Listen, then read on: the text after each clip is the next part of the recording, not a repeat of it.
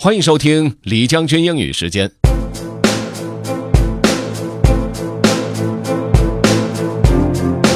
今天和大家分享一段采访，呃，这个内容呢是采访的介绍。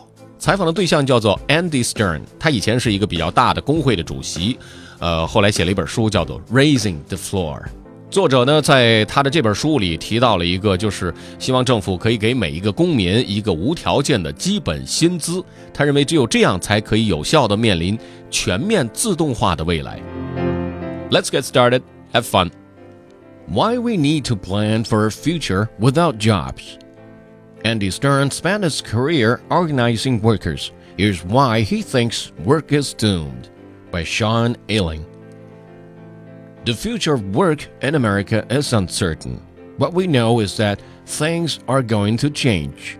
Technology will upend countless careers, workers across fields will be displaced, and it's not entirely clear how many jobs will be replaced. When driverless trucks are manufactured at scale, which will happen far sooner than many realize, as soon as five years, America's 3.5 million truck drivers will be dispensable. That doesn't mean the profession of truck driving will disappear overnight, but it will shrink considerably. According to Morgan Stanley, autonomous technology will save the freight industry $168 billion annually, nearly half of which will come from staff reductions. What is true of the freight industry will be true of many others. We will enter what the Atlantic's Derek Thompson called an era of technological unemployment in which machines render human labor useless and inefficient. Andy Stern is the former president of the Service Employees International Union, SEIU, which today represents close to 2 million workers in the United States and Canada. He resigned his post in 2010 and accepted a position as a senior fellow at Columbia University's Richard Paul Richman Center for Business Law and Public Policy. For the last year or so, Stern has argued that a universal basic income, UBI, is the best response to the social and economic disruption caused by technological change. UBI is a form of social security in which citizens receive an unconditional wage from the government.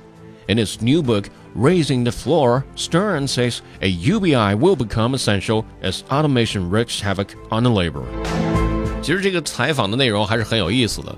呃，今天这篇文章的主题呢叫做“无工作的未来”。那么，未来真的会没有工作吗？谁也不知道。因为新生事物产生之后，又会有更新的事物产生。现在我们的工作形式是每天打卡上班，做这样事，做那样事。但是以后呢，谁也说不清楚。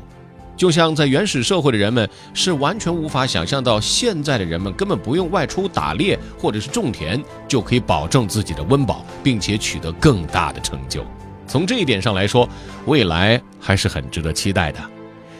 如果您想回听本期节目，可以关注重庆之声的微信公众号“重庆之声”，点击品牌就可以进入李将军英语时间了。另外呢，可以在喜马拉雅 FM 上搜索“李将军”，就可以找着我了。OK，that's all for today. Thanks for listening. This is generally 李将军，下期见。